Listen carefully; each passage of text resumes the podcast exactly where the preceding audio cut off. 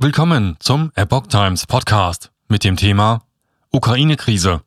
Selbst in den schwierigsten Momenten sagen wir, wir sind zu Verhandlungen bereit. Ein Artikel von Epoch Times vom 22. Februar 2022.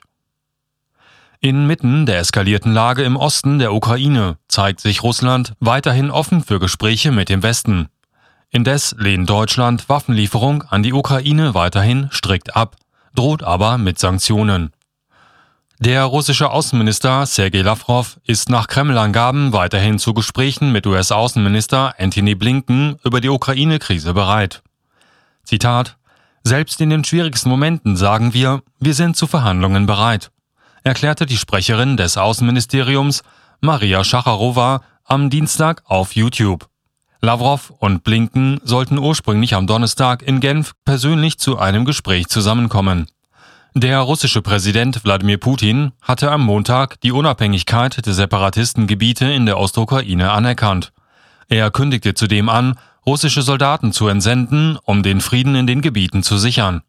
Die USA und weitere westliche Staaten kritisierten Moskau bei einer Dringlichkeitsdebatte des UN-Sicherheitsrats für ihr Vorgehen in der Ostukraine scharf.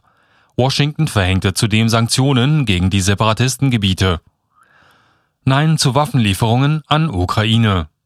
Indes hält der außenpolitische Sprecher der SPD-Bundesfraktion Nils Schmidt trotz der Eskalation des Konflikts am Nein zu Waffenlieferungen an die Regierung in Kiew fest. Zitat ich bin dafür, dass die Bundesregierung ihre Haltung nicht ändert, sagte Schmidt am Dienstag im Bayerischen Rundfunk und weiter, wir sollten weiterhin keine letalen Waffen an die Ukraine liefern. Deutschland sei nach wie vor auf Hochtouren unterwegs, um diplomatisch mit Russland ins Gespräch zu kommen, sagte Schmidt. Er räumte aber gleichzeitig ein, dass nach dem Bruch des Minsker Abkommens eine diplomatische Lösung des Konflikts schwieriger werde. Damit ist der einzig verbleibende Rahmen für Verhandlungen um die Ostukraine aufgesprengt worden, einseitig durch die russische Seite, so Schmidt. Es müsse aber dennoch versucht werden, über die Eckpunkte des Minsker Abkommens mit Moskau zu sprechen, sagte Schmidt. Gehe dies nicht und werde Russland weiter einseitig Tatsachen schaffen, bleibt uns nichts anderes übrig, als mit Sanktionen zu reagieren, so Schmidt weiter. Zu einer möglichen Sanktionierung der Erdgaspipeline Nord Stream 2 wollte sich Schmidt nicht äußern. Grüne für abgestufte Sanktionen gegen Russland. Grünen-Chef Omid Noripur forderte abgestufte Sanktionen gegen Russland. Zitat Die Sanktionen, die vorbereitet sind, sind sehr abhängig von den jeweiligen Schritten der russischen Seite, sagte er am Dienstag im RBB Inforadio. Deutschland werde auch darauf wirken, dass es neue Sanktionsstufen gebe, aber es könne nicht alles auf einmal auf den Tisch kommen. Zitat Wenn die Situation besser wird, muss man natürlich auch bereit sein, Sanktionen wieder aufzuheben. Konkrete Vorschläge, etwa zur Ausbesserung der Ostsee-Pipeline Nord Stream 2, wollte Noripur nicht machen.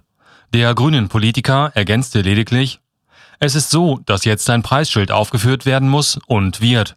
Dieses wird anders aussehen als etwa bei einem Angriff auf Kiew. Waffenlieferungen aus Deutschland an die Ukraine hat der Grünen Parteivorsitzende hingegen weiter ausgeschlossen. Es gebe eine abgesprochene Arbeitsteilung innerhalb der NATO und der EU.